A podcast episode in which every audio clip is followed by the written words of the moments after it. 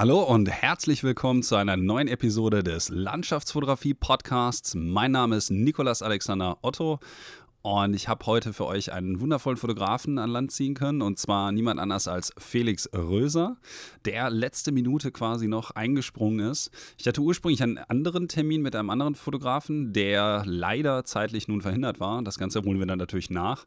Und obwohl Felix natürlich ein unglaublich viel beschäftigter Mann ist, hat er sich dazu bereit erklärt, quasi spontan mit mir dieses Interview dann zu führen. Und bevor wir in das Interview direkt starten, möchte ich noch mal kurz darauf hinweisen, dass äh, falls ihr noch ein bisschen Wandzierde braucht, ihr noch weiterhin ähm, einige meiner Kalender erwerben könnt. Ich habe hier noch so ein paar rumliegen, die sonst ganz vereinsamt vielleicht dann irgendwann mal an Depressionen zugrunde gehen, wenn niemand äh, sich da findet, der die adoptieren möchte. Und genauso möchte ich darauf hinweisen, dass eigentlich dieser Podcast mit etwas Zeitverzug stattfindet. Das ist ja nichts Ungewöhnliches, aber während ihr das jetzt hört, hoffentlich dann ähm, an einem Mittwoch, ist diese ganze Episode schon ein paar Tage alt. Und zwar ähm, habe ich das jetzt mehr oder weniger online gestellt oder werde ich das online stellen, während ich gerade auf den Lofoten bin. Und zwar ähm, bin ich dort auf einer Scouting-Tour, jetzt gerade in der Polarnacht unterwegs, um einige Eindrücke zu sammeln und auch schon ein wenig vorzubereiten für einen Workshop für Fotosafari. Da könnt ihr dann einfach mal auf der Seite bei Fotosafari, schreibe ich natürlich auch in die Shownotes, vorbeischauen, ob das vielleicht von euch für Interesse sein könnte. Und damit noch ähm, einen kurzen Teaser. Und zwar, ich habe mit Felix gesprochen über interessante Themen wie zum Beispiel seinen Alaska-Trip. Das ist natürlich ein Ziel, wo ich auch unbedingt mal hin möchte. Und dann haben wir noch gesprochen, wie er zum Beispiel auch seine Workshops angeht. Wir haben ein bisschen über Workshops im Allgemeinen gequatscht. Dann auch über die Herangehensweise an verschiedene Arten von Fotografie, denn Felix ist nicht nur Landschaftsfotograf. Und dann haben wir uns auch noch so diverse andere Themen hier und da mal angeschnitten. Unter anderem auch ein wenig darüber geredet, wie man eigentlich so wirklich entspannt bleibt beim Fotografieren, weil man gibt ja doch ein bisschen Geld aus und investiert ein bisschen Zeit. Und wenn dann nicht alles so läuft, äh, wie man es gerne hätte, dann kann es ja auch dazu kommen, dass man ein bisschen, naja, schlecht drauf ist und wie man zum Beispiel auch damit umgehen kann. Ist also alles in allem ein, ein, wundervoller Podcast geworden und ich hoffe, ihr habt viel Spaß damit. Wie immer ähm, könnt ihr auch gerne auf meiner Homepage vorbeischauen, falls ihr es gerade auf iTunes hört, nämlich www.nikolasalexanderotto.net. Und ich würde mich wirklich sehr freuen, wenn ihr mir ein Like da lassen würdet, beziehungsweise wenn ihr den Podcast auch bei iTunes raten würdet. Denn je mehr Leute diesen Podcast finden, was ja dann bei einer positiven Bewerbung eher der Fall ist, desto interessantere äh, Podcast-Gäste kann ich natürlich hier auch äh, gewinnen. Ich habe noch nicht alle, die ich gefragt habe, wirklich von der, über die, äh, von der Idee bisher überzeugen können. Deswegen, äh, wenn ihr mir ein wenig positives Feedback auch da lasst, da würde ich mich auch sehr darüber freuen. Na, wie gesagt, Stitcher und iTunes positive Bewertungen, ähm, damit helft ihr mir wirklich sehr. Und das sind ja wirklich auch nur zwei, drei Klicks. Und damit möchte ich euch herzlich willkommen heißen zum Landschaftsfotografie Podcast Episode 4 im Interview mit Felix Röser.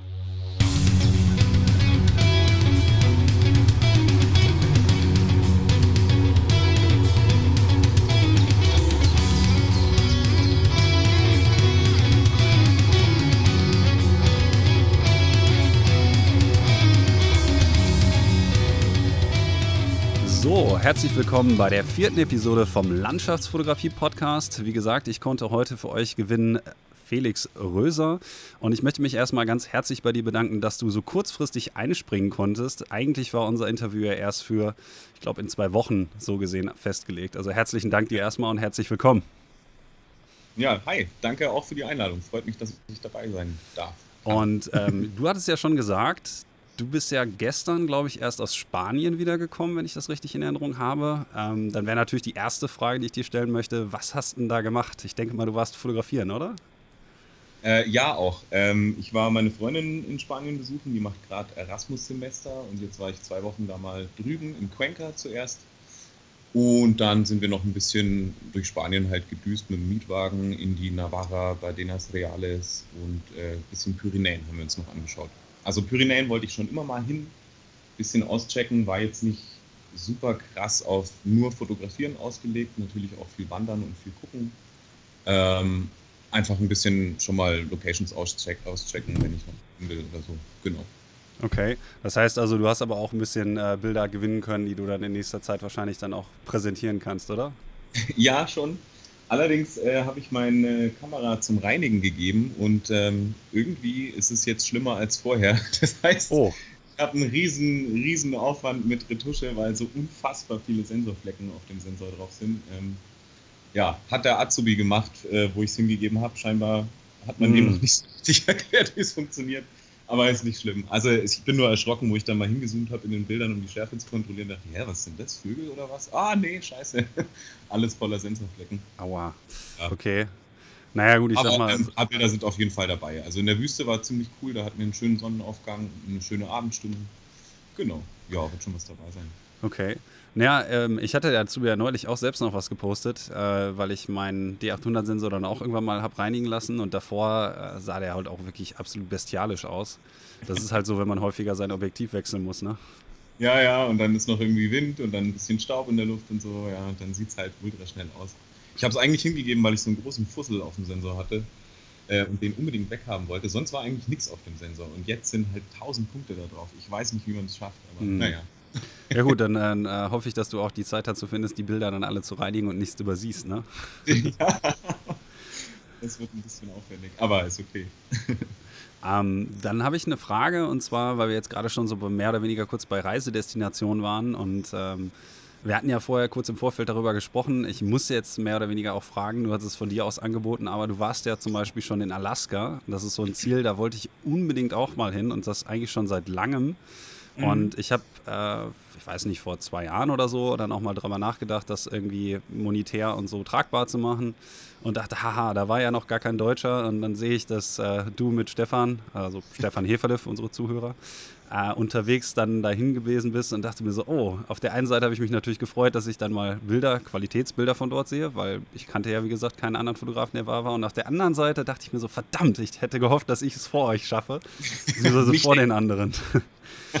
Ähm, was hat euch denn dafür so ähm, motiviert, gerade nach Alaska zu fahren und dann auch noch im Winter? Also das muss man ja auch noch dazu sagen. Das ist ja nicht gerade warm da oben dann im Winter, ne? Nee, nee eher das Gegenteil. Ähm, also es war auch ein bisschen der Aspekt, dass wir eben keinen von den deutschen Fotografen zumindest kannten, die da schon unterwegs waren. Ähm, war natürlich, hat damit reingespielt, dass wir einfach was machen wollten, wo jetzt vielleicht nicht schon ein Gros der Fotografen war. Ähm, und natürlich im Winter, weil, also wir machen jedes Jahr so einen Wintertrip, hatten wir uns eigentlich vorgenommen, dass wir das jedes Jahr so traditionsmäßig machen, irgendwo hin, wo es kalt ist. Hatten wir bisher jedes Jahr Finnland, Lofoten, äh, Senja und so weiter und so fort. Und ähm, ja, dieses Extreme hat uns auch so ein bisschen gereizt. Also wir wollten schon mal wissen, wie es ist, bei minus 40 Grad irgendwie draußen zu schlafen. und ähm, einfach generell zu gucken, was kann man da machen in dieser unendlichen Wildnis? Ähm, wie schwierig ist es tatsächlich? Äh, ja, sowas. Also war ein Experiment. Ich, es war auch so die erste Reise, wo ich mir im Vorfeld irgendwie relativ viel Gedanken gemacht habe. Ich will jetzt nicht sagen Angst hatte, aber wo es so ein bisschen so ein Schritt auch ins Ungewisse war. Okay. Ja, weil, ich, weil ich mir einfach nicht vorstellen konnte, was da auf uns zukommt. Ich wusste, wie minus 30 Grad sind und ich wusste, dass das alles machbar ist. Ähm, aber Alaska ist halt doch nochmal ein Stück ausgesetzter als jetzt zum Beispiel Finnland oder so. Genau, darauf wollte ich jetzt halt eigentlich Bezug nehmen. Also du, ähm, für, für die Leute, die natürlich äh, deine Bilder vielleicht noch nicht kennen sollten, du warst, glaube ich, vor zwei Jahren auch dann in Finnland unterwegs im Winter, richtig? Mm, ja, das müsste 2016 gewesen sein, ja. ja. Mhm. Das genau. heißt also, im Grunde genommen, du warst ja schon die Temperaturen gewöhnt. Ich kann mich noch an so Bilder erinnern, ähm, wie du äh, hinter dem Auto, das vollkommen zugeschneit, eins meiner Lieblingsbilder auch übrigens, äh, Kaffee kochst irgendwie in der Dunkelheit. Das fand ich ja. äh, absolut zum Totlachen, das Bild, weil das, äh, glaube ich, eine ganz gute, also die Quintessenz eines solchen Trips ganz gut zusammenfasst. Ja, ähm, schon. Das heißt aber, dass du im Prinzip ja schon Vorerfahrung hattest. Also der Unterschied bestand für dich dann größtenteils darin, dass es halt, sag ich mal, die Siedlungsdichte nicht so hoch ist. Das heißt, wenn irgendwas schief geht, dass ihr dann mehr oder weniger ein bisschen auf euch allein gestellt seid. Habe ich das so richtig rausgehört? Ja, genau. Also es ist halt so, dass du dann bis zur nächsten Ortschaft halt schon, keine Ahnung, 300 Meilen mal hast, ähm, wo einfach absolut gar nichts ist. Und jetzt auch nicht so viel, also es ist nicht so hoch frequentiert vom Verkehr. Es fahren ein paar Trucks rum, okay, ähm, die sieht man immer wieder. Aber ansonsten war es ziemlich menschenleer. Also es ist immer so, man hat dann so ein bisschen im Hinterkopf, wenn jetzt was schief läuft, was machen wir dann? Ähm, Handyempfang hast du da natürlich auch nicht überall, obwohl es überraschenderweise recht gut war. Ähm, ja, genau. Also es war einfach ein bisschen so, was passiert, wenn uns was passiert. das heißt, ähm, ich glaube, ihr, ihr, seid ja wahrscheinlich nach Anchorage geflogen, oder? Genau, wir sind nach Anchorage geflogen und äh, haben uns da dann gleich den Mietwagen geholt und haben unsere erste Nacht, weil wir relativ spät abends ankamen, ähm, dann erstmal in einem Motel ähm, auch geschlafen, weil wir dann nichts mehr einkaufen konnten und so und sind dann am nächsten Tag quasi direkt gestartet. Haben dann einen riesen Einkauf gemacht, haben uns dann auch äh, in der Erwartung, dass es was bringt, ähm, so eine Kühlkiste gekauft ähm, als, als, Isolation. Damit die Sachen nicht einfrieren direkt, ne? Genau, genau. Mhm. Aber äh, hat tatsächlich auch nichts gebracht. Also ähm, das Hauptproblem, das wir tatsächlich hatten, war, dass unser Wasser die ganze Zeit eingefroren ist. Mhm. Und sehr wir uns angestrengt haben, wir haben es einfach nicht geschafft, das irgendwie flüssig zu halten. Also ähm, wir haben es mit in die Schlafsäcke genommen, wir haben es auch in den Schlafsäcken gelassen, ähm, wir haben es immer in die Autoheizung gestellt, aber äh, es ist immer nach kürzester Zeit wieder durchgefroren und dann hieß es entweder neues Wasser kaufen oder halt äh, mal wieder eine Nacht im Motel verbringen, was dann auch zwischendurch ganz angenehm war. Habt ihr nicht ähm, quasi das Wasser dann einfach irgendwie in den Motorblock oder auf der Motorhaube irgendwie schmelzen können oder vielleicht mit einem Gaskocher? Äh, oh, sorry, jetzt klingelt mein Handy. Ah! Kein Problem. Man soll es vielleicht auf lautlos machen. Das mal. ist eine gute Idee. Ich guck mal gerade, wie das bei meinem ist. Entschuldigung. Das ist, ja, das ist zumindest auf lautlos. Gut. Ha! Ich bin professionell. ich nicht, siehst du mal. Super vorbereitet. Das wollte ich damit jetzt natürlich nicht sagen, ne? Also. Auch wenn das jetzt vielleicht so klingen mag, aber das war nicht gemeint. Ja, alles gut. Ähm, äh, wo waren wir jetzt? Ah ja, genau, mit dem Wasser. Ja. Mhm. Also haben wir nicht gemacht auf der Motorhaube. Wäre eine gute Idee gewesen. Ähm, auch mit Gaskochern ähm, irgendwie Wasser oder Schnee zu schmelzen, dauert halt ewig. Mhm. Ähm, ähm weil ja auch Gas einfach bei der Temperatur einfach abkackt. Also es war dann auch so, wenn wir was kochen wollten, ähm, dann mussten wir unsere Gaskocher irgendwie mit vor in den Fußraum nehmen, mit den Händen, mit den bloßen Händen irgendwie das Gas unten warm halten. Ähm, also selbst Kochen hat einfach unglaublich lang gedauert. Ähm, mhm. Wir hatten eigentlich einen Rosinenkocher dabei, der aber irgendwie aufgrund der Kälte ist der versulzt. Also oh. es, es, es hat einfach nicht funktioniert, da ein anständiges Feuer rauszukriegen. Und dann sind wir auch wieder auf Gas umgestiegen. War erstaunlicherweise dann doch irgendwie verlässlicher. Hm. Aber ihr seid den Großteil quasi mit dem Auto gefahren, nehme ich an dann? Oder seid ihr auch viel gewandert? Ja, das mit dem Wandern war so eine Sache. Also wir sind eigentlich fast nur Auto gefahren. Klar haben wir ein paar ähm, Ausflüge zu Fuß unternommen. Aber selbst, also es, durch die Kälte ist es halt ein wahnsinnig pulveriger Schnee. Mhm. Und es lag sehr viel. Ähm, das heißt, selbst mit Schneeschuhen warst du in diesem Pulverschnee ständig am Versinken. Also es war so ein Kraftakt, überhaupt mal nur einen Kilometer irgendwie durch hüfthohen Schnee zu laufen, ähm, dass es auch wahnsinnig schwer zugänglich war, vieles. Und das ja. ist ja dann, also die Straße, wenn du jetzt zum Beispiel an die Berge ran willst, es gibt nur ein paar Straßen, die wirklich mal nah durch Berge führen. Mhm. Zumindest auf den Straßen, auf denen wir waren oder die befahrbar waren. Ähm, also es war nicht so, wie wir es sonst gemacht haben. Also in Norwegen oder so, da kannst du dann halt schon mal ein gutes Stück laufen und kannst schön an Berge ran und irgendwie halt näher an deine Motive rankommen. Und da in Alaska war es wirklich schwierig, ähm, das irgendwie hinzukriegen, so normal, wie wir es gewohnt sind zu arbeiten. Noch dazu kam, dass wir eigentlich sau viel Sonne hatten und nie Wolken. Also es war wirklich verrückt. Ich glaube, wir hatten drei Tage oder so Wolken. Der Rest war wolkenlos, total untypisch für Alaska. Das heißt, ihr hattet ein riesen, Tiefdruck, äh, ein riesen Hochdruckgebiet die ganze Zeit bei euch? Ja, ja, es war wohl auch einer der schönsten Winter ähm, seit 20 Jahren, hat uns dann ein, ein Alaskaner, oder wie nennt man die? Alaska? Alaska? Keine Ahnung. Amerikaner. Äh, Amerikaner, ja, stimmt. äh, einer von den Amerikanern hat uns dann eben auch erzählt, dass es seit 20 Jahren nicht mehr so schön war im Winter. Und, ja. Okay. Aber ähm, dadurch, dass es da war, war es natürlich auch wirklich dann immer arschkalt. Also es wurde mhm. wirklich ähm, hattet ihr denn dann, ich sag mal, auf der einen Seite ist es natürlich dann ein bisschen ungünstig für Tageslichtaufnahmen, wenn man keine Wolken hat, aber auf der anderen Seite ist es ja bei Nacht dann wiederum eigentlich ganz praktisch. Je nachdem, wie die Mondphase ist, hat man dann ja Sterne oder in Alaska ja vielleicht auch schon Nordlichter. Wie lief das bei euch so nachts? Ähm, ja, das hatten wir uns auch erhofft. Wir hatten auch gleich in der ersten Nacht am Mount Denali äh, tatsächlich Nordlichter. Allerdings ähm, von dem Aussichtspunkt, wo wir waren, der war relativ weit weg vom, äh, vom Denali. Mhm. Und es war unfassbar windig. Ähm, und die Nordlichter wunderschön über dem Denali, aber weil es so windig war, habe ich es einfach nicht geschafft, ein anständiges, scharfes Bild davon zu bekommen. Ah, okay, also das, ist, das ist wirklich ärgerlich. Also es gibt vielleicht eins, aber mit dem bin ich nicht so zufrieden, deswegen habe ich es auch nicht veröffentlicht. Weil, okay. Ja, das, das schickst du mir dann nachher. Also kann, kann, ich dir gerne mal zeigen, aber okay. ist eigentlich ist nicht zeigenswert eigentlich. Weil das ist auch so, so eine Aufnahme, bei der ich selbst dann auch überlegt hatte, okay, wenn ich dahin fliege, dann, ähm, wenn ich auch die Möglichkeit habe, genau sowas dann zu machen.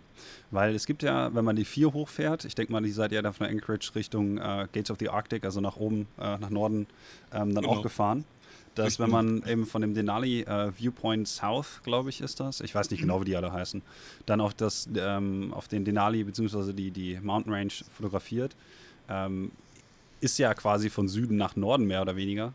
Ja, ist Und genau in dem Kader würde man dann ja vermuten, ähm, dass dann eben die Nordlichter eben genau über dem Bergmassiv sind, was natürlich eine Wahnsinnsaufnahme ist.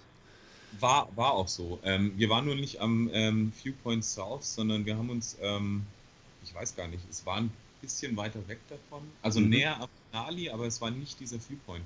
Wir waren da auch und es hat uns aber nicht gefallen. Äh, ich weiß gar nicht mehr warum ich glaube, weil da einfach, weil das so der Punkt ist, wo wahrscheinlich jeder den Nali fotografiert, haben wir uns gedacht, nee, komm, lass uns mal was anderes suchen und haben dann aber weiter oben auch einen schönen, schönen Viewpoint gefunden. Der war zwar ein bisschen, also man musste ein Stück laufen, mhm. ein bisschen durch den Tiefschnee durch und so, aber war super. Also wir hatten halt auch das wahnsinnige Glück, dadurch, dass wir so viel gutes Wetter hatten, dass wir auch den Denali gesehen haben. äh, weil es ist ja so, dass der tatsächlich 80 Prozent der Zeit in Wolken hängt und überhaupt nicht zu sehen ist. Ja gut, bei der Höhe, der ist ja auch über 6000 Meter, da ist das ja vielleicht ja. gar nicht so ungewöhnlich, ne? Genau, ja. Also es, irgendwo stand auch eine Infotafel, dass der irgendwie, weil er so hoch ist und weil er irgendwie ganz abgefahrene Windkonstellationen da drin hat, ähm, dass der irgendwie so sein eigenes Wetter hat. Also wenn es drumherum super schön ist, ist es auf dem Denali, Denali irgendwie Schnee.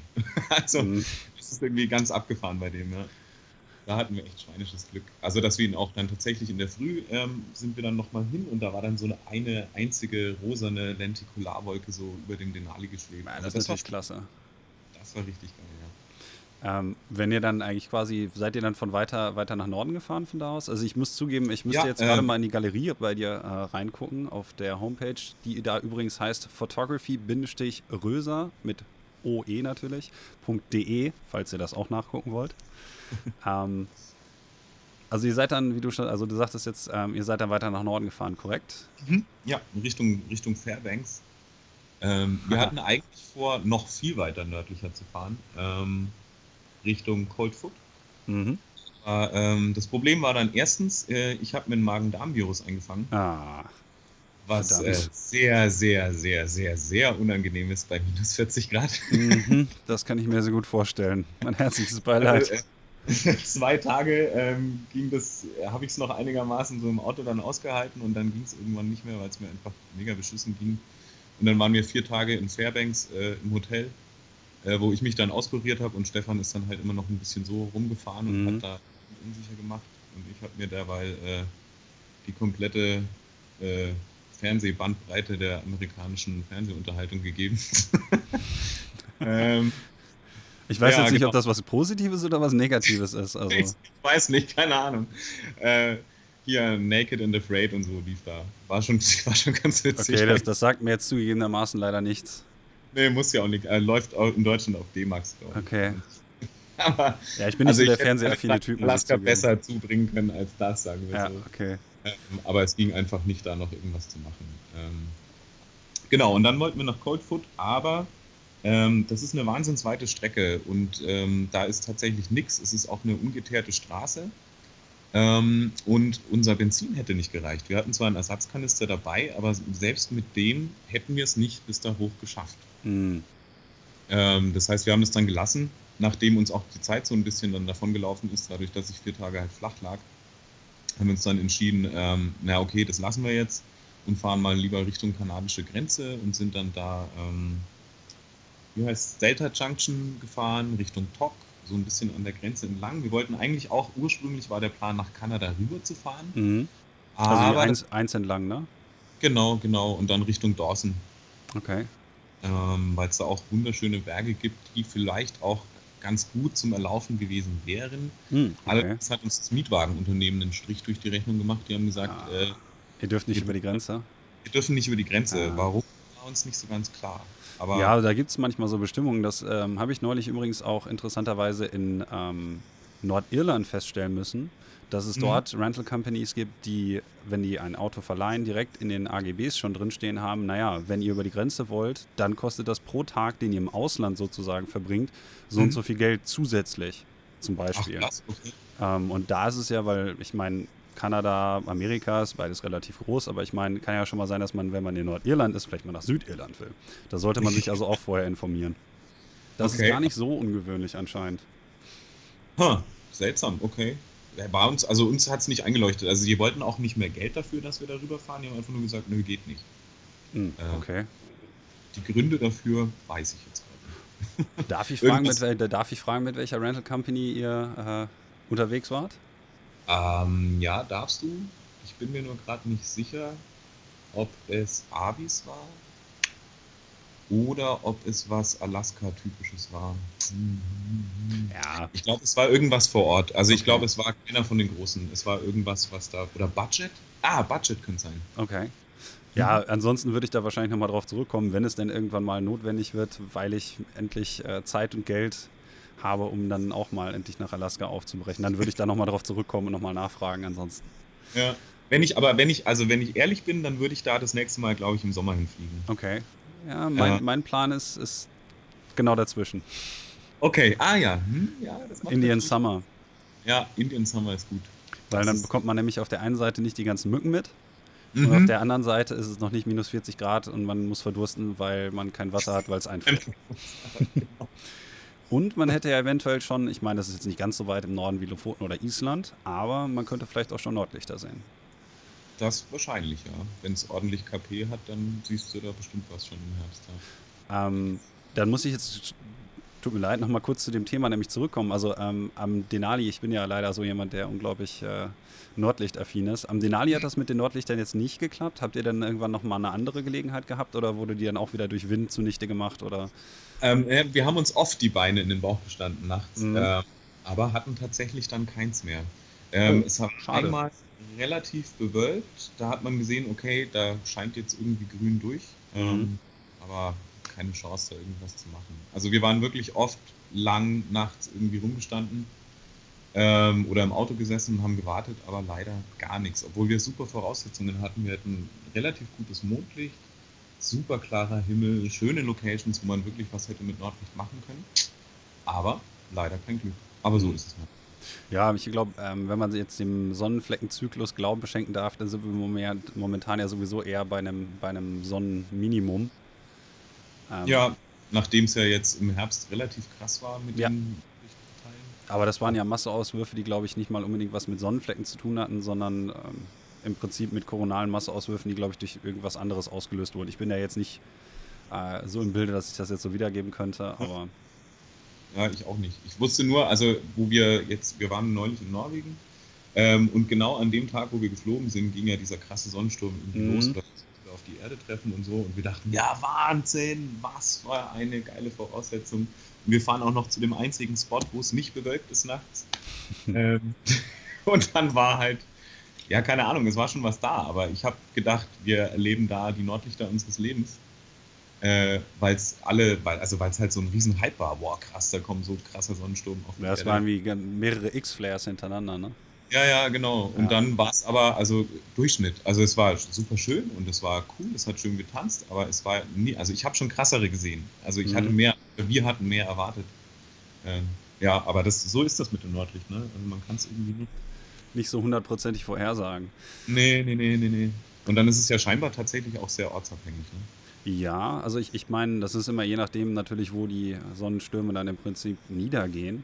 Wobei natürlich auch, man muss, glaube ich, ähm, ich hoffe mal, dass ich nicht nachher irgendeinen Zuhörer auseinandernehme, wenn ich das sage, ähm, dass es ja, glaube ich, auch so ist, dass wenn die KP-Skala, also der Eintrag sozusagen an Teilchen im weiter hoch geht, dass Mhm. dadurch, dass wenn der Sonnenwind schneller ist, der Eintrittswinkel sich dahingehend verändert, dass das Oval sozusagen ja weiter nach Süden wandert. Man also bei KP 7 weiter im Süden bessere Chancen hatte als weiter im Norden. Aha. Okay. Ja, stimmt, würde Sinn machen, weil dieser Streifen halt nach unten wandert, ne? Genau, also ich bin da jetzt, normalerweise habe ich das bis jetzt immer so beobachten können, aber das ist jetzt mehr oder weniger so Alltagsempirie. Ähm, das ist jetzt nicht unbedingt faktisches Wissen. Gefährliches Halbwissen. Ja, aber ja, keine Ahnung, kann schon sein. Ne? Also ich habe mich da ja mal ganz gut drin eingelesen. Ich müsste das wohl nochmal auffrischen, bevor ich dann ja, ich fliege ja morgen ähm, auch auf die Lofoten, also auch nach Norwegen und äh, dann denke ich mal, werde ich mir das im Flieger alles nochmal reinziehen. Das ist nämlich leider schon, glaube ich, ein Jahr oder zwei Jahre her, dass ich mir ja die ganzen physikalischen Zusammenhänge mal alle angelesen hatte. Mhm. Und, es schadet äh, nicht, ein bisschen was zu wissen. Ja. Genau. Dann ähm, muss ich jetzt natürlich noch mal kurz dazu zurückkommen, äh, weil mich noch interessiert eine besondere Sache. Und zwar habe ich auch seit längerem mal ein Augenmerk geworfen auf die Aleuten. Mhm. Und äh, das ist ja auch eine Ecke, wo selbst amerikanische Fotografen so gut wie nie hinkommen. Jetzt habe ich gesehen. Und bitte? Aus gutem Grund. Ja, und jetzt habe ich gesehen, ihr hattet zumindest ähm, ein Bild bei dir ähm, in der Galerie, das da heißt Aleut Legacy. Mhm. Ähm, dass ihr irgendwie an einem bestimmten Punkt auf jeden Fall an den Anfang der Aleuten zumindest gekommen seid. Und das ist ja jetzt ähm, für alle Leute, die die Karte nicht so gerade vor Augen haben, das ist ja quasi genau die Gegenrichtung von Fairbanks. Heißt das, ihr seid ja quasi nochmal komplett wieder runtergefahren oder wie habt ihr das dann gemacht? Ähm, wir sind im Prinzip einen riesen Bogen gefahren. Also ähm, wir sind nach Fairbanks hoch, dann kanadische Grenze entlang, wieder ganz runter in den Süden, ähm, dann durch die Chugach Mountains, ich weiß nicht, ob man es so ausspricht, ich hoffe, ähm, dann Richtung Valdez runter an die Küste, über den Thompson Pass ähm, und dann von da aus wieder zurück nach äh, Anchorage und von Anchorage runter auf diese Halbinsel, die gegenüber von den Aleuten ist. Ähm, also es ist quasi nicht der Aleuten-Anfang, sondern man schaut quasi auf die Aleuten drauf von da. Ah, okay. Also ähm, die Aleuten selber. Also bei du, Homer quasi. Ähm, ja, müsste da sein, genau. Ja, genau. ein Stückchen. Mhm. Und das, also was man da sieht, ist der Mount Redoubt. Das ist einer der größten Vulkane der Aleutenkette, wenn ich mich recht entsinne. Okay. Ähm, und die Aleuten selber sind aber wirklich wahnsinnig unzugänglich. Also es führt weder eine Straße dahin noch sonst irgendwas. Ja, ich habe ähm, nur gesehen, dass man da mit Postschiffen hinkommt, ne? Das kann man machen, genau. Oder du lässt dich halt reinfliegen. Ja, also wenn man das nötige Kleingeld hat. Das ist ja nicht schon teuer genug, erstmal dahin zu kommen. Ja, obwohl, äh, Fliegen ist in Alaska tatsächlich gar nicht so teuer. Okay. Mhm. Wir hatten eigentlich einen Helikopterflug gebucht über den Mount Denali.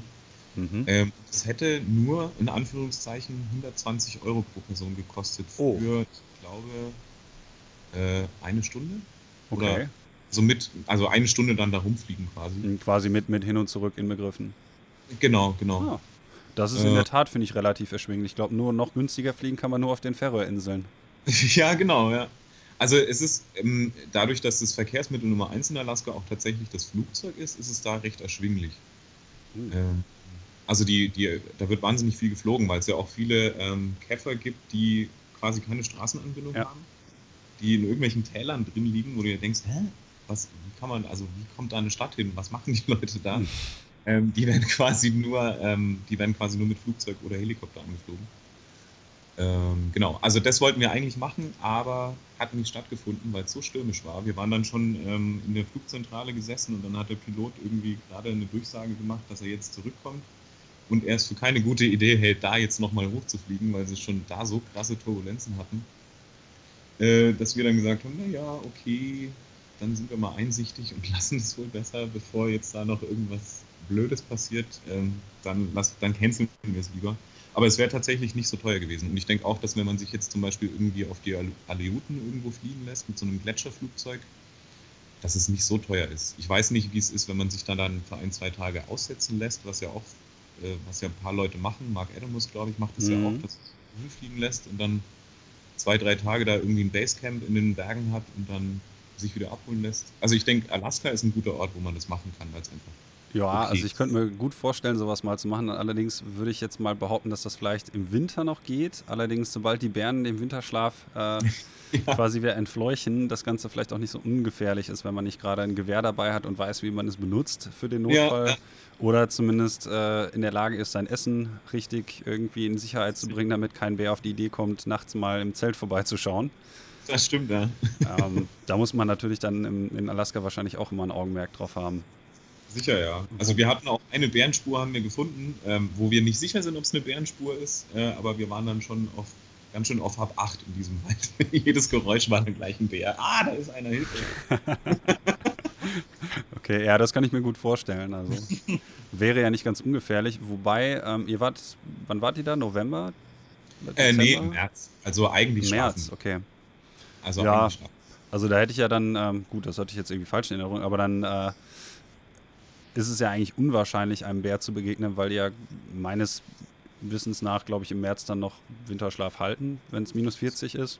Eigentlich sollten sie das tun, ja. Es, also wir wissen, wir sind auch nicht sicher, ob es eine Bärenspur ist, was wir da gefunden hatten. Allerdings, äh, man war halt dann trotzdem so, oh, wenn da jetzt einer ja. zu früh aufgewacht ist und hier irgendwie doch noch durch den Wald schafft und so richtig aggressiv ist und richtig angepisst, weil er Hunger hat, mhm. dann wäre das sicher nicht so cool gewesen. Ähm, dann habe ich äh, eine Frage nochmal bezüglich des Helikopterflugs. Das ist vielleicht eine ganz gute Überleitung.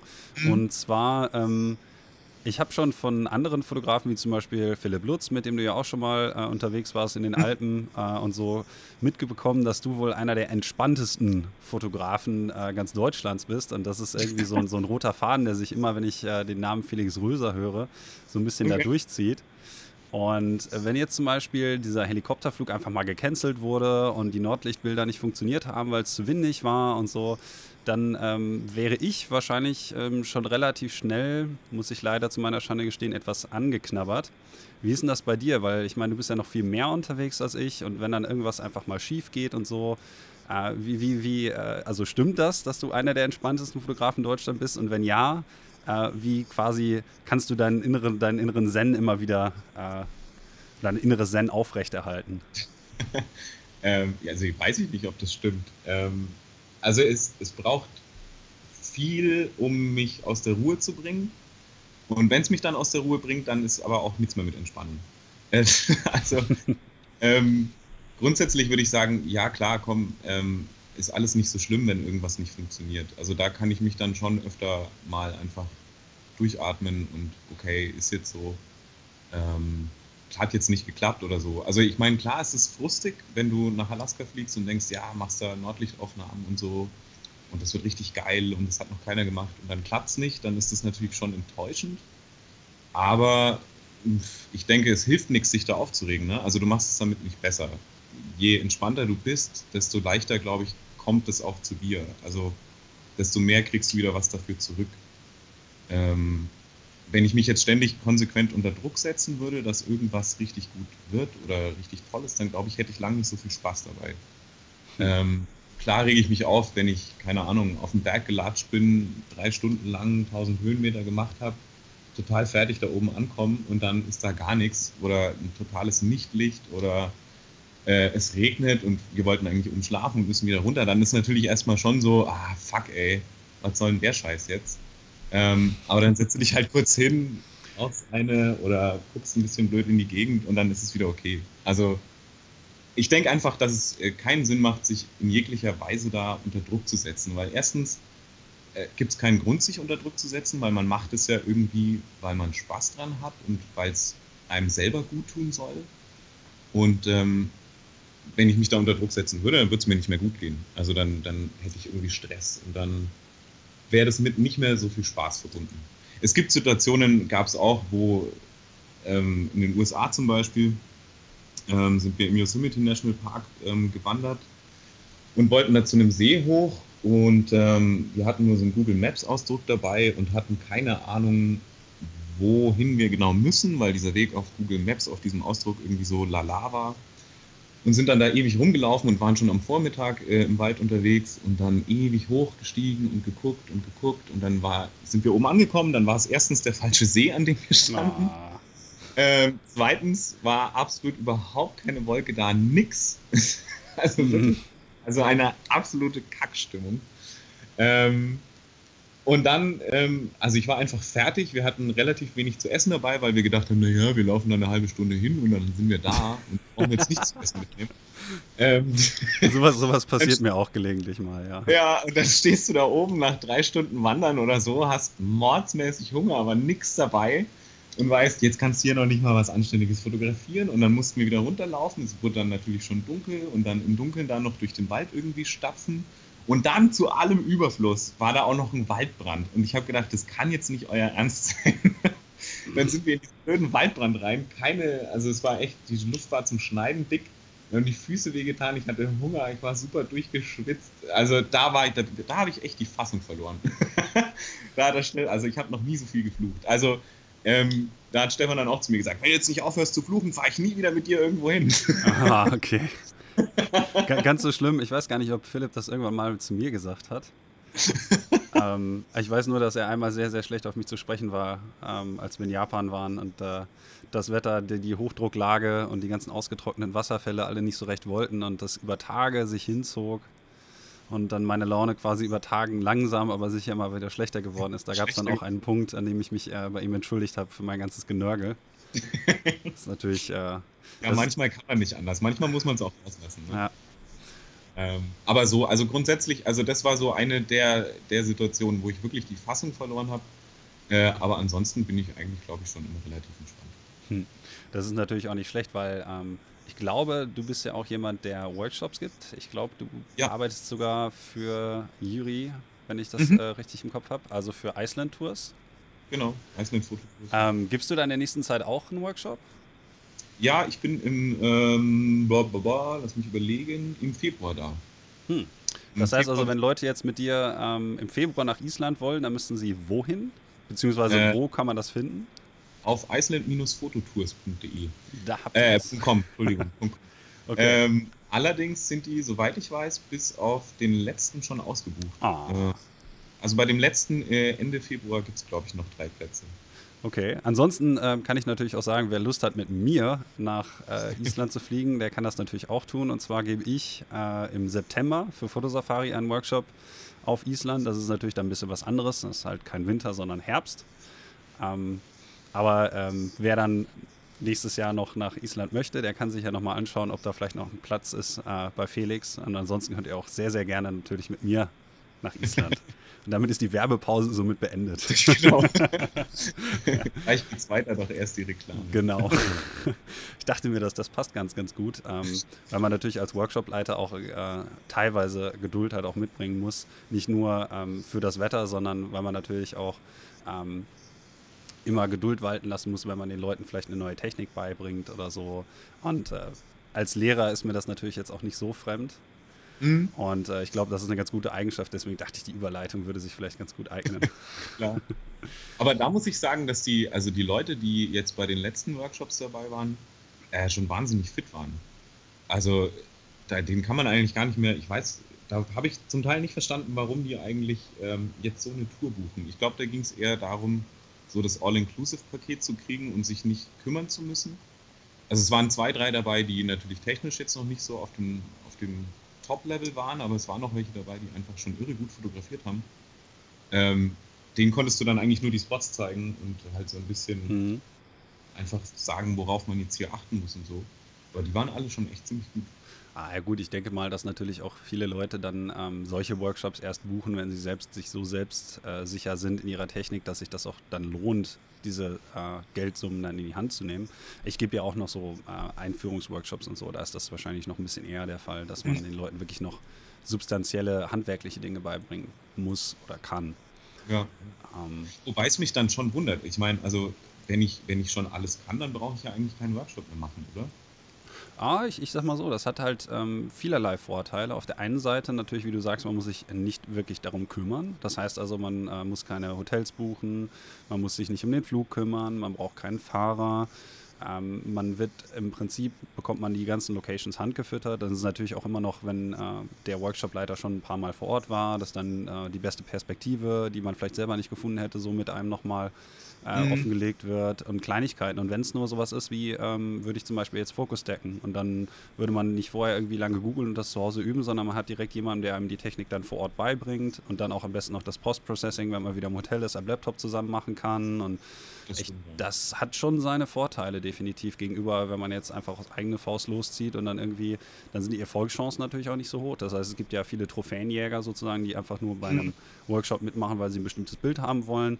Ähm, Finde ich jetzt auch nicht weiter tragisch, ist auch eine äh, vollkommen äh, legitime Motivation. Also ich denke schon, dass das auch Leuten noch was bringen kann, die ähm, schon relativ gut sind. Also ich hatte zum Beispiel bei meinem letzten Workshop, das war eigentlich eine Einführung in die Landschaftsfotografie in Münster.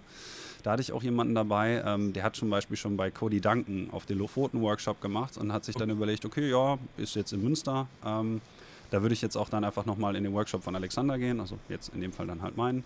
Mhm. Und mhm. dann sagte ich halt auch so, ja, wenn du schon bei Cody warst und so, wie kommst du dann eigentlich also was bringt dich dann dazu, noch äh, jetzt hier in Münster in, mein, in meine Einführung zu kommen? Du sagst, ja, immer mal wieder was Neues und vielleicht auch einfach mal sich inspirieren lassen von der Arbeitsweise anderer und so.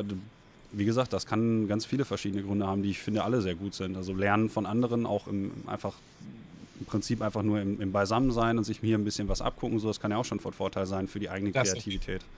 Das stimmt, das stimmt.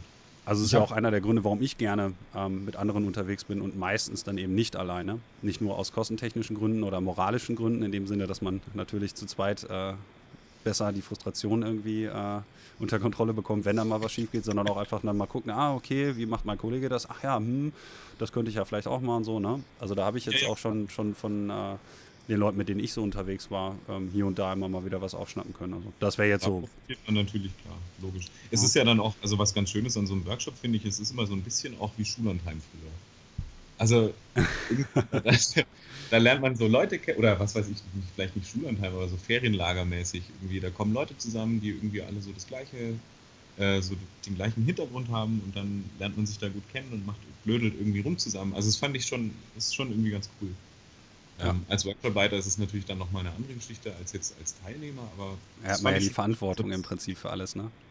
Ja, ein bisschen. Also, ja, was heißt mehr Verantwortung? Ich meine, im Prinzip, ja, doch, klar, mehr Verantwortung. Aber für vieles kannst du ja keine Verantwortung übernehmen. Jetzt gerade bei so einem Island-Workshop, wenn das Wetter halt einfach scheiße ist, dann kannst du ja auch nichts dafür. Ne? Ja, gut, okay, da müsste man halt lediglich wissen, okay, hier ist vielleicht schlechtes Wetter. Ähm, ich kenne jetzt einen Spot, an dem kann man bei dieser Art von Wetter dann vielleicht doch was ganz Gutes reinholen oder ja. so, ne? Ja, klar. Ähm, aber du machst ja nicht nur Workshops, sondern ähm, du machst ja im Prinzip sogar nicht mal nur Landschaftsfotografie.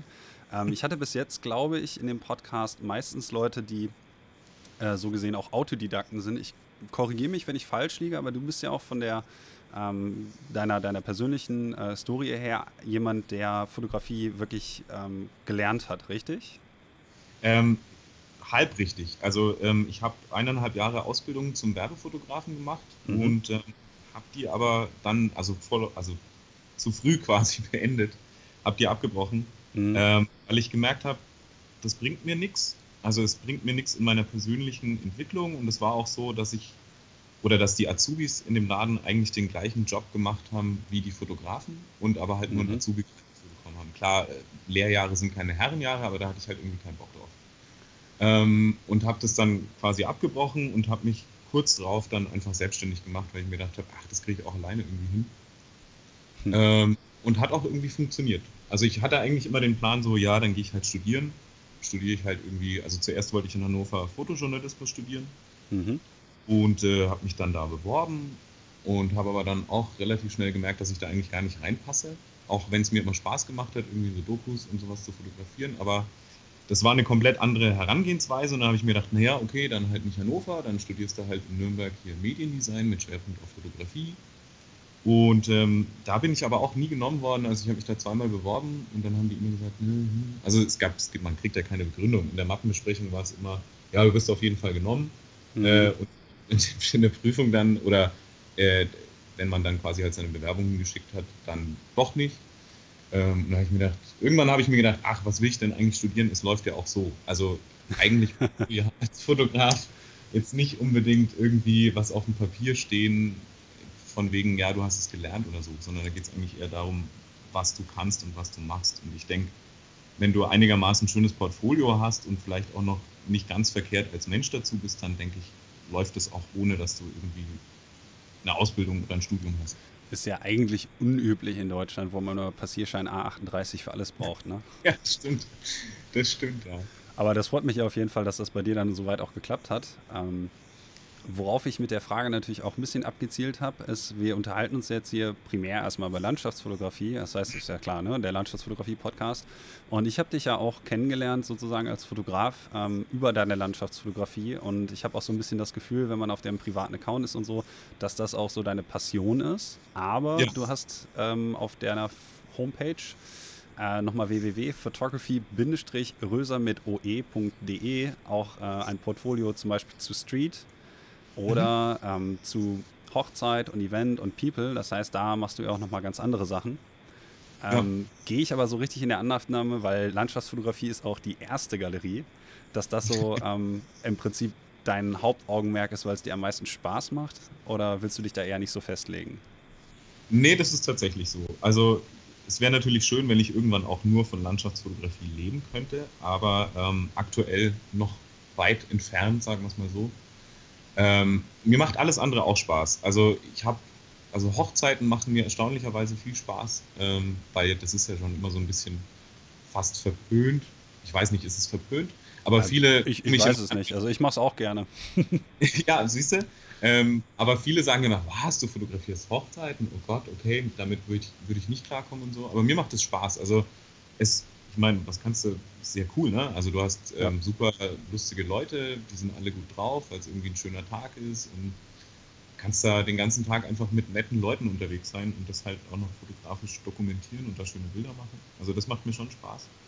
Ähm, und auch diese ganze andere People-Geschichte und so. Also ich arbeite gern mit Menschen und das also damit habe ich auch angefangen. Ich habe nicht angefangen mit Landschaftsfotografie, sondern ich war eigentlich früher immer mehr so bei People ähm, oder auch Events fotografieren. Und irgendwann habe ich dann so gemerkt, okay, ich liebe Natur und ich kann ja auch Natur mit, mein, mit meiner Kamera festhalten. Und dann ging es eigentlich so los, dass ich da mehr Augenmerk auf Landschaft gelegt habe und das auch tatsächlich das ist, was mir schon mit Abstand am meisten Spaß macht.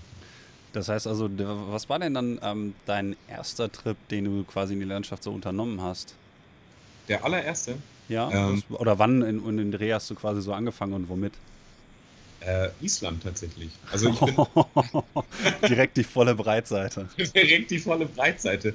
Allerdings ähm, hatte ich da, also es war nie geplant so als Landschaftstrip. Ich hatte ähm, 2012 habe ich mich selbstständig gemacht und ähm, hatte dann gleich einen ganz schönen Job und habe mir gedacht, so, ich äh, muss jetzt mal irgendwie so ein bisschen was für mich tun und äh, ich gucke jetzt mal, wenn es mit dem Studium alles nicht klappt, wo will ich eigentlich hin? Und dann habe ich mir gedacht, okay, ich muss alleine reisen. Ich buche mir jetzt von dem Geld, was ich äh, da verdient habe, äh, einen Flug nach Island. Ich hatte aber keine Ahnung von Island. Ich wusste überhaupt nichts. Ich kannte Bilder vom Sellerlandsfoss ähm, und ich kannte ein Bild von, äh, ich glaube, Stocksness. Und mehr wusste ich von Island nicht. Ich habe mhm. mir einen Reiseführer gekauft und bin dann einfach ins Flugzeug gestiegen und halt nach Reykjavik geflogen. Okay. Ähm, äh, hatte natürlich eine Kamera dabei, aber es war jetzt, es war mehr so ein bisschen in Anführungszeichen Selbstfindungstrip, ähm, halt drei Wochen allein mit dem Rucksack irgendwie auf Island rumzutouren. Und da habe ich dann irgendwie halt, ja, einfach angefangen, da coole Fotos zu machen und gemerkt, hey geil, da kann man echt was machen. Und es macht Spaß und es ist cool, in der Natur draußen zu sein und so. Also das war so der ausschlaggebende Punkt, glaube ich, wo ich gemerkt habe, ich will mehr Landschaften fotografieren und ich will meine Liebe zur Natur auch mit Fotografie kombinieren.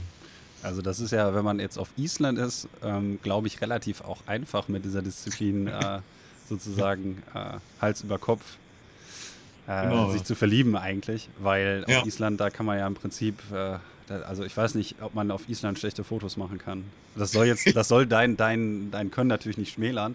Nein, nein. Aber das ist halt wirklich, man, man steht dort an bestimmten Orten und denkt einfach nur, wow, und das Wetter mhm. ist grauenhaft und man macht ein Foto und das Foto selbst, das ist trotzdem einfach aufgrund der Topografie der Landschaft einfach der Wahnsinn. Ja, ja, ähm, genau, so ist es ja. Also insofern, ja, hatte ich da wahrscheinlich einen ganz, also hatte ich mir mit Island wahrscheinlich einen sehr einfachen Spot gesucht, um mit Landschaftsfotografie irgendwie anzufangen. Auf jeden Fall den richtigen. Ich habe schon immer so ein bisschen Landschaftsfotografie gemacht, ne? aber es war halt jetzt nie so, dass ich es ernsthaft verfolgt hätte. Hast du denn ähm, von dem Trip auch noch Bilder in deinem Portfolio? Habe ich ja. Ähm, diese ganzen Sellerlands-Bilder so von hinten und im Gegenlicht. Also das war gleich der, der, gleich der erste Tag, den ich da auf dem Trip hatte. Und dann hatte ich da halt gleich die perfekten Bedingungen im Sellerlandsfoss. Und da war es dann um mich geschehen. Ja, ich schaue mir die Aufnahme gerade mal so an. Die kommen natürlich dann nachher auch in die Show Notes. Also das heißt, wenn ihr euch natürlich Bilder von Felix angucken wollt, auf die Schnelle, dann könnt ihr natürlich jetzt einfach äh, in den Show Notes hin und her scrollen. Oder, wie gesagt, ich äh, werde die Seite jetzt nicht äh, nochmal diktieren, aber dann könnt ihr natürlich auf die Seite von Felix gehen. Ähm, dann bleibt jetzt mehr oder weniger noch ähm, eine Frage, nochmal auf das Thema kurz zurückzukommen. Wenn du jetzt zum Beispiel äh, für Landschaftsfotografie losziehst mit äh, Stefan oder alleine oder zum Beispiel dann zu einer Hochzeit, also People-Fotografie machst und so, wo siehst du persönlich so die Unterschiede in der Herangehensweise an die verschiedenen ähm, Sujets sozusagen? Uh, gute Frage. Ähm, also ich, also man kann noch nicht mal sagen, dass eins mehr Vorbereitung braucht als das andere. Ich glaube, das hält sich ziemlich die Waage. Klar, wenn du auf einen Landschaftsfotografie-Trip gehst, dann musst du natürlich vorher schon deine Hausaufgaben machen und ein bisschen Locations recherchieren, ein bisschen gucken, wie kommt man da hin, wann muss man da hin, ist es eine Sonnenuntergangs- oder eine Sonnenaufgangsaufnahme. Ähm, musst vielleicht mit deinem Reisepartner irgendwie kommunizieren, wie was läuft und so.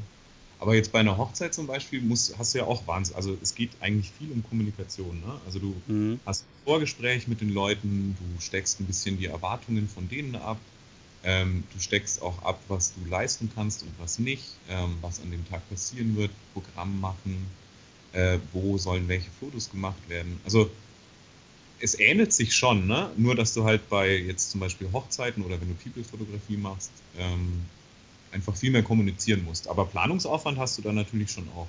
Okay. Du musst natürlich auch gucken, ähm, an welche Location kannst du jetzt mit denen fahren, ähm, um welche Uhrzeit, wie lange brauchst du dahin, haben die Zeit zwischen Kirche und Mittagessen, irgendwie da jetzt noch eineinhalb Stunden hier Porträts zu machen und sowas. Mhm. Also ähm, ich, so unterschiedlich ist es eigentlich gar nicht, nur dass das eine mehr auf Kommunikation basiert und das andere mehr auf, ja, was mache ich und wo will ich hin. Mehr so im stillen Kämmerlein, ne? Genau, ja, so ja. vor sich hin Fuhrwerken, so ganz alleine. Und äh, du fotografierst ja dann teilweise für Auftraggeber, teils auch für dich selbst. Äh, wenn man jetzt so zum Beispiel bei Personal Projects einmal reinschaut auf deiner Homepage. Ähm, und du fotografierst zum Beispiel, du bist ja auch bei Kollektion Wiedemann zum Beispiel. Mhm. Ähm, das ist äh, für alle Leute, die es nicht kennen, ähm, quasi ein, ein Netzwerk sozusagen von, von verschiedenen Kunstgalerien oder ein Zulieferer, besser gesagt, für diese Kunstgalerien. Und ähm, wenn du jetzt für die verschiedenen, äh, sage ich mal, Auftraggeber sozusagen ähm, unterschiedliche Bilder anfertigst, in welcher Weise gehst du ähm, vielleicht ganz konkret an einem Beispiel eben an die verschiedenen Bilder heran? Das heißt also, weißt du vorher, ähm, das wird jetzt eher ein Bild für die Agentur zum Beispiel, das wird ein Bild, das wird nachher mehr oder weniger eher auf meiner Homepage, das möchte ich als Print verkaufen, das Bild würde ich zum Beispiel lizenzieren an Wiedemann. Ähm, Gibt es da eine Herangehensweise, ganz praktisch irgendwelche Unterschiede bei dir? Ähm, ehrlich gesagt nicht. Also ähm, umso besser. Äh, es ist, also, keine Ahnung, Kollektion Wiedemann zum Beispiel, da, da, schickt man halt was hin und dann nehmen die das ab. Also natürlich habe ich so eine ungefähre Vorstellung davon, was denen gefällt und äh, was die haben möchten. Ähm, das weiß ich dann natürlich schon im Vorfeld, wenn ich jetzt, keine Ahnung, irgendwie in einem Wald stehe und ähm, irgendwie schönes Licht und Grün und was weiß ich, dann weiß ich schon, okay, ähm, das ist wahrscheinlich was für Kollektion Wiedemann. Aber ich liefere das dann natürlich auch an die Agentur, ähm, insofern die es haben wollen. Also es gibt da eigentlich keinen richtigen Fahrplan. Ich, bei manchen Motiven weiß ich, okay, das geht bei Kollektion Wiedemann oder das ist jetzt nur was für mich, weil es sowieso keinen anderen interessiert oder ähm, ja, genau. Also das heißt, im Grunde genommen ist es einfach, du fotografierst, was du vor dir siehst und überlegst dir dann im Nachhinein eher, okay, dafür oder dafür könnte man das dann nutzbar machen. Ja, ja. Also ähm, ja, es ist nie so, dass ich jetzt, ich mache diese Bilder tatsächlich eigentlich erstmal nur für mich und gucke dann, wie ich sie verwerten kann. Okay. Ja, weil ähm, ich hatte ja vor kurzem auch mal so ein Intermezzo wegen Agenturen und hatte mich da auch informiert und hatte verschiedene Verträge ähm, vor mir liegen mhm. und so. Und dann habe ich halt im Prinzip auch ein bisschen darüber nachgedacht, für mich persönlich jetzt, wie die Herangehensweise eigentlich bei mir ist. Daher kam jetzt auch meine Frage, weil ich häufig in meinem teilweise etwas narzisstischen äh, Perfektionismus vielleicht die Kamera nicht mehr raushole, wenn nicht alle Sachen irgendwie genau stimmen und ich denke, okay, das wird ein Bild, das nachher auf jeden Fall auf meiner Homepage landet oder an meiner Wand Ähm, mhm. Oder vielleicht bei einem Kunsthändler oder so, wo ich dann denke, okay, das ist wirklich gut. Und dann habe ich überlegt, naja, teilweise ist es für Agenturen zum Beispiel ähm, die Zielsetzung eine ganz andere. Dann würde man sagen, okay, hier oben ist irgendwie zu viel Himmel, das Kader ist halt von der Komposition her gar nicht so gut, aber da könnte dann zum Beispiel der jeweilige Lizenznehmer der Agentur ähm, zum Beispiel Text hinmachen oder so. Das heißt, dass im Prinzip für mich persönlich nicht so ganz absehbar ist, ob das Bild für andere Zwecke nicht vielleicht sogar noch sehr viel besser nutzbarer ist, als wenn ich es jetzt für mich persönlich machen würde, weil dann würde ich vielleicht auf andere Sachen Wert legen als zum Beispiel den leeren Himmel. Bei mir müssten da Wolken sein. Und wenn jetzt zum Beispiel die Agentur sagt, naja, wenn der Himmel leer ist, gut, da kann man Text reinpacken, ist doch eigentlich sogar viel besser, um das zu lizenzieren. So, daher, das meinte ich, ähm, habe ich dann ja. überlegt, vielleicht, wenn also ich dann für eine Agentur auch, arbeite, dann fotografiere ich einfach mehr. Weil man das andere Sachen so. nutzt. Also ich meine, also viele, viele Sachen nimmt ja, auch, nimmt ja auch die Agentur zum Beispiel, keine Ahnung, die stehen total auf knalle Sonnenlichtaufnahmen. Also schöner blauer Himmel, mhm. super Stimmung und so. Also da, das nehmen die, weil die es natürlich, keine Ahnung, sowas macht sich halt in einem Reiseprospekt irgendwie gut. Die wollen da nicht so diese mystischen, super krassen, düsteren Stimmungen oder so, ähm, sondern die wollen schon eher freundliche, ansprechende Aufnahmen. Ne? Ähm, aber also wie gesagt, da gucke ich nicht drauf, dass ich jetzt dann so ein Bild mache. Wenn es mich persönlich nicht anspricht, dann, dann hole ich die Kamera meistens auch nicht raus. Oder ich probiere es halt mal. Aber es ist jetzt nie so, dass ich mir denke, oh geil, das wäre jetzt voll was für die Agentur und damit mache ich einen riesen Reibach. Ähm, das fotografiere ich jetzt auch, wenn es mir persönlich gar nicht gefällt. Also mhm. ich versuche das schon wirklich meine Schiene zu fahren und das nicht so auf den Kommerz auszulegen, sagen wir es mal so. Okay. Ja, wie gesagt, ich habe halt bei mir einfach ähm, entdeckt, dass ich dann teilweise, ich wandere den ganzen Tag irgendwie in den Alpen und habe nachher drei Fotos. Also an nur einem Tag habe ich dann drei Fotos gemacht und der Rest der Zeit hätte ich theoretisch gesehen vielleicht auch Bilder gemacht, bei denen ich aber rein subjektiv vielleicht nicht das Gefühl hätte, dass das Bild für mich irgendwie gut ist. Mhm. Ähm, aber ich denke, das, also weiß nicht, da muss man dann halt, das ist eine Sache der Priorität, oder? Also da muss man sich überlegen, hat man da jetzt Bock drauf? Ja, im Grunde genommen ist es ja, man steht da gerade und die Kamera müsste man innerhalb von 10 Sekunden, wäre die vorne zum Beispiel, ich trage ja in der Regel äh, ein Low Pro Inverse direkt um den Bauch und dann halt hinten mein, mein Wanderrucksack. Und das heißt, ich könnte die Kamera innerhalb von 5 Sekunden rausholen und damit Foto zu machen, aber teilweise ist es dann wirklich so, dass ich denke, ach, muss das jetzt sein?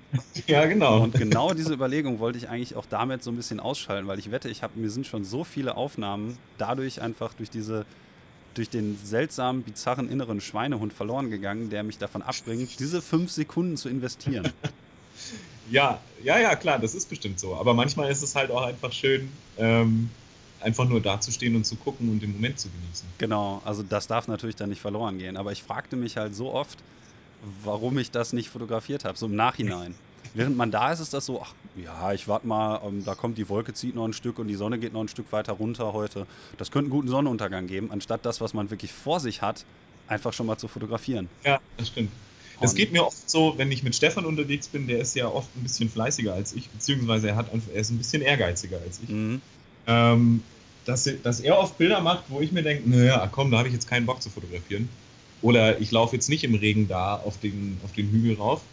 Und im Nachhinein beiße ich mir dann den Arsch, weil er dann mit Aufnahmen zurückkommt, die einfach mega geil sind, wo ich nicht mal dran gedacht habe, eine, eine Aufnahme zu machen. Genau das meine ich.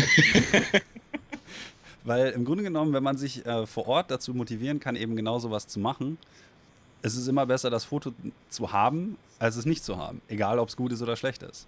Das ist richtig. Und äh, ich glaube, da kann dann im Prinzip die Zielsetzung vielleicht auch für eine Agentur unter anderem Aufnahmen zu machen ähm, ganz hilfreich sein, damit man den inneren Schweinehund ein wenig überwinden kann. Mhm. Und genau das hätte ich jetzt eigentlich erwartet, da du ja auch sogar, glaube ich, mit zwei Agenturen zusammenarbeitest, dass das für dich ähnlich ist. Aber es ist gut zu wissen, dass du auch den inneren Schweinehund hast, der dich teilweise von, davon abhält, ein Bild zu machen und äh, man sich im Nachhinein, so Captain Hindsight mäßig, darüber ärgert, dass man es nicht gemacht hat. Also das scheint ja wirklich dem Besten von uns noch zu passieren. Ja, ja, Mai. Also, ähm, ich, also manchmal dann machst du halt so eine Aufnahme und dann vergammelt die aber trotzdem auf deiner Festplatte, weil du keinen Bock hast, sie zu bearbeiten. Du weißt zwar genau, okay, wäre vielleicht was für die Agentur, aber du hast einfach keinen Bock. also ich habe, da habe ich mir schon oft gedacht, ach komm, das ist so ein Foto, das bearbeitest du eh nie, jetzt lässt du die Kamera drin und sitzt hier einfach und guckst ein bisschen. Ähm, und dann aber, ja, klar, Schweinehund überwinden ist wahrscheinlich schon manchmal wichtig. Es ist ja auch gut, wenn man das macht. Aber manchmal ist es auch gut, einfach, einfach es gut sein zu lassen. okay. Ähm, dann habe ich noch eine Frage und zwar habe ich von einem äh, Zuhörer eine Frage bekommen, die ich jetzt quasi in meinem nächsten Podcast, also diesem hier, mal kurz stellen sollte. Und zwar ähm, wurde ich gefragt, doch einmal nachzuhorchen, was denn Erfolg für dich bedeutet. Also was ist für dich quasi in der Fotografie natürlich Erfolg und wie ist der zum Beispiel messbar oder woran machst du das fest? Hm. Hm. Gut, also das ist eine schwierige Frage, echt. Ähm, tja, also es gibt auf der einen Seite, also vielleicht gibt es zwei verschiedene Typen von Erfolg. Also ich würde sagen, Erfolg für mich persönlich ist es dann, wenn ich im Vorfeld irgendwie ein Bild im Kopf hatte und es geschafft habe, genauso umzusetzen. Weil ich eine gute Komposition gefunden habe, weil das Licht gepasst hat und ähm, geile Wolken da waren oder so. Und ich ein Bild gemacht habe, von dem, also wenn ich es mir dann anschaue, wenn es fertig ist und ich so ein richtiges, hm, ja Mann, so ein Gefühl habe, weißt du, mhm. dann ist es für mich Erfolg. Also mein persönlicher Erfolg. Und der andere Erfolg wäre dann vielleicht der kommerzielle Erfolg oder der Erfolg, wenn das Bild, keine Ahnung, in einem Wettbewerb irgendwie ab, abräumt oder du es gut verkauft hast an irgendeine Agentur oder äh, an Magazin oder so. Das, das wäre dann der andere Erfolg. Oder wenn irgendwie, keine Ahnung, du hast es auf einer Ausstellung hängen und Leute kommen in Scharen zu dir und sagen dir, hey, was für ein geiles Bild, wie hast du das nur gemacht? Also das ist natürlich auch schön. Ähm, aber ich glaube, noch viel unbezahlbarer ist das Gefühl, einfach für dich selber ein Bild gemacht zu haben, von dem du weißt, das ist genau das, was du wolltest und das repräsentiert dich am besten. Das, das wäre so mein persönlicher Erfolg. Ja, also das heißt, du hast quasi so eine, so eine Aufteilung. Einmal zwischen mehr oder weniger intrinsischer oder, oder beziehungsweise interner äh, Genugtuung, dass man so das für, für sich halt macht, aus sich heraus und dann ähm, so ein bisschen kommerziell bzw. fremdbestimmt, dass wenn Leute kommen und sagen, ey, das Bild ist total super. Ähm, wie wäre es denn jetzt, nur als Gedankenexperiment, wenn du ein Bild machst, es bearbeitest und dir so denkst, ach, eigentlich, naja, war mehr so nur so ein Experiment. Für mich persönlich ist das gar nicht so toll. Und mhm. dann jemand oder ganz viele dann zu dir kommen und sagen, boah, das Bild ist der Hammer, es wird lizenziert, etc. Ähm, ich habe nämlich die Erfahrung gemacht, dass sowas bei mir auch schon vorgekommen ist. Und mhm. die Erfahrungen, die um das Bild oder mehr oder weniger zu dem Zeitpunkt, als man das Bild gemacht haben, äh, hat, mit einfließen sozusagen in das Bild, das auch immer noch für einen persönlich natürlich einen anderen Wert haben lässt, als ähm, das andere Leute jetzt wahrnehmen. Sprich, du machst ein Bild, die äußeren Umstände sind eher so lala und irgendwie du fühlst dich gerade nicht wohl oder so und das Ganze ist ja quasi in dem Bild irgendwie, das ändert dich immer an diese Situation und jetzt kommen andere Leute und sagen, das Bild ist der absolute Wahnsinn. Ähm, ist das dann, entsteht da bei dir auch so ein inneres Ungleichgewicht? Ja, also ich mache mir dann, also ich kenne es vielleicht eher andersrum, dass, also, oder, also wenn, wenn das der Fall ist, dann überlege ich mir, hm, warum finden die das jetzt so geil? Also dann, dann hinterfrage ich ein bisschen, warum äh, und versuche das nachzuvollziehen. Und klar, also das spielt eine Riesenrolle, was du da was du an Erfahrungen in dieses Bild mit reinbringst, wenn die, du sagst, die äußeren Umstände irgendwie total kacke waren und so, dann hat das einen Einfluss darauf, wie das, das Bild für dich wirkt. Aber dann muss man sich fragen, warum gefällt es anderen? Und dann muss man vielleicht ein bisschen auf die Suche gehen. Und dann kann man sich ja auch noch umentscheiden, dass es einem vielleicht doch ganz gut gefällt. ja. Also das passiert auch, ne? Also dass ich Bilder manchmal hochlade, wo ich mir denke, ach ja, so lala. Und dann hat das irgendwie riesen Anklang Social Media mäßig und dann denke ich mir, hm, ja, okay, interessant. Warum finden die es jetzt gut? Finde ich es vielleicht auch dann doch ganz gut? Also da lasse ich mich dann schon auch überzeugen. Aber ich kenne es eher andersrum, dass ich Bilder mache, wo ich denke, ja Mann, die sind voll geil und dann interessiert es keinen Schwanz. Also. aber ja gut, ich glaube, das, das kennt jeder, glaube ich. Ja, also das ist wahrscheinlich so, wie du sagst, einfach die persönliche, die persönlichen Filter, die man dann an so ein Bild anlegt, spielen ja. da sicher eine große Rolle. Ja. So, dann würde ich dich ganz gerne noch ähm, mehr oder weniger als Abschluss. Ähm, ich frage ja immer meine Teilnehmer, äh, meine Teilnehmer, hm, meine, meine Gäste. Teilnehmer klingt so formell. Ähm, welche anderen Fotografen denn so von Interesse wären, wenn ich die mal hier im Podcast hätte? Also was wäre so ein Name, wenn du ihn dann liest? Oh, den hat Alexander bei sich im, im Podcast und äh, würdest dich dann richtig freuen und äh, wärst gespannt, was ich mit dem oder derjenigen so zu besprechen hatte. Mhm. Äh, darf ich auch mehrere Namen sagen? Selbstverständlich. es ist schwer, sich da auf einen festzulegen. Also wenn ich Stefan ärgern wollte, würde ich jetzt sagen Stefan. Sage ich nicht. Ähm, also wer mich interessieren würde, wäre Tobias Richter. Mhm. Den finde ich ziemlich cool. Also, der macht, also wir haben ihn auch schon mal getroffen und das war irgendwie super nett. Ähm, und der macht echt tolles Zeug. Und ähm, vielleicht Dennis Oswald, ähm, mhm. weil das so ein cooler Mix ist zwischen Landschaft und Wetterscapes irgendwie. Also finde ich, find ich interessant. Und scheint auch ein sehr netter Typ zu sein. Ja, hab den habe ich, hab ich auch schon mal getroffen. Das ist ein super spitze Typ auf jeden Fall. Okay. Ähm, und wer mich interessieren würde, wäre Laura Oppelt, weil, also, die ist ja gerade mit der Schule fertig und ähm, bringt irgendwie so einen ganz neuen, oder was heißt ganz neu, vielleicht nicht, aber sie ist auf einem wahnsinnig guten Weg, glaube ich. Mhm. Äh, wäre mal interessant, was jemand dazu zu dem Ganzen zu sagen hat, der noch so jung ist und der irgendwie so ganz andere Erfahrungen vielleicht irgendwie. Das würde mich interessieren. Okay, jetzt, jetzt klingen wir natürlich alt. aber im Grunde genommen. Ähm, ja gar nicht, aber also es ist trotzdem. Ja. Ähm, es, ich, ich halt weiß, was du meinst. Generation, oder? Mhm. Also, also, ich ja. meine, da liegen ja jetzt vielleicht dann schon so um, um die zehn Jahre vielleicht zwischen. Ich weiß nicht genau, äh, wie alt sie ist, aber ich gehe mal ungefähr so davon aus, dass da vielleicht so irgendwie acht bis zehn Jahre zwischen liegen könnten. Von daher hat sie ja vielleicht eine andere Herangehensweise, eine andere Sichtweise natürlich auch auf die Szene. Ähm, ich hatte neulich auch schon äh, mit Tobi gesprochen. Ah, und dann kam, äh, haben wir nämlich auch kurz ähm, darüber gesprochen, so welche anderen äh, jüngeren Fotografen eigentlich so aus der Generation nach uns sozusagen, das klingt jetzt auch wieder unglaublich, als wären wir tausend Jahre alt, ähm, uns eigentlich so einfielen. Und ähm, da musste ich jetzt ad hoc, das ist natürlich auch eine Aufforderung an, an, unsere, an unseren Zuhörer hier, ähm, dass wenn ihr natürlich noch Leute kennt oder so, dann könnt ihr mich auch immer anschreiben. Aber uns fielen kaum Namen ein, von äh, Fotografen, die wesentlich jünger oder, oder sichtbar jünger sind als, als wir sozusagen. Wir sind ja jetzt alle so um die 30 irgendwie mhm. gefühlt. Und, äh, oder zumindest die meisten Landschaftsfotografen, die ich jetzt so kenne. Und äh, wir haben uns halt gefragt, wo dann so die Landschaftsfotografen sind, die, die jetzt so 20 sind. Mhm. Und äh, Laura Oppelt war auch einer der wenigen Namen, der uns einfiel. Was ist denn mit Johannes Neumeier? Ich war, also vielleicht mhm. setze ich mich voll ins Fettnäpfchen, aber ich glaube, der ist auch noch nicht so alt, oder? Das kann gut sein, da bin ich jetzt auch nicht im Bilde, aber das ist zum Beispiel auch noch ein Name, ja. Das ist auch ein guter Hinweis. Gott, habe ich mich jetzt voll ins Fettnäpfchen gesetzt? Heißt er überhaupt Johannes Neumeier? Ich glaube, er heißt Johannes schon. Okay. Ich bin mir da auch relativ sicher. Ich kann natürlich jetzt auch nicht alle Namen. Also ich wette, dann kommt dann nachher irgendjemand, der schreibt mir dann, oh, das war natürlich alles falsch. Ne? ähm, aber ich glaube, das müsste hinkommen, ja. Okay. Also das ist auf jeden Fall praktisch. Ähm, ich, ich werde natürlich mich mal darum kümmern, dass ich auch den einen oder anderen davon überzeugen kann, dann hier auch in dem äh, Podcast mitzumachen. Dann, kann ich nur erzählen. Äh, ja. dann hast du auf jeden Fall demnächst auch vielleicht was Interessantes zu hören.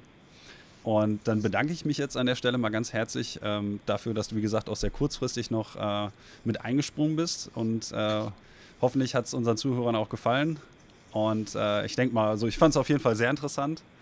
Und ähm, vielleicht spricht man sich dann ja mal wieder oder vielleicht treffen wir uns ja auch mal irgendwo auf der Straße. Mal persönlich, auf der Straße. Eher alt oder so. Ja, also ja, mehr so, das wäre jetzt so, so figurativ. Äh, genau. On the road. Genau. Ja, vielen Dank auch. Hat Spaß gemacht. Ja, danke dir.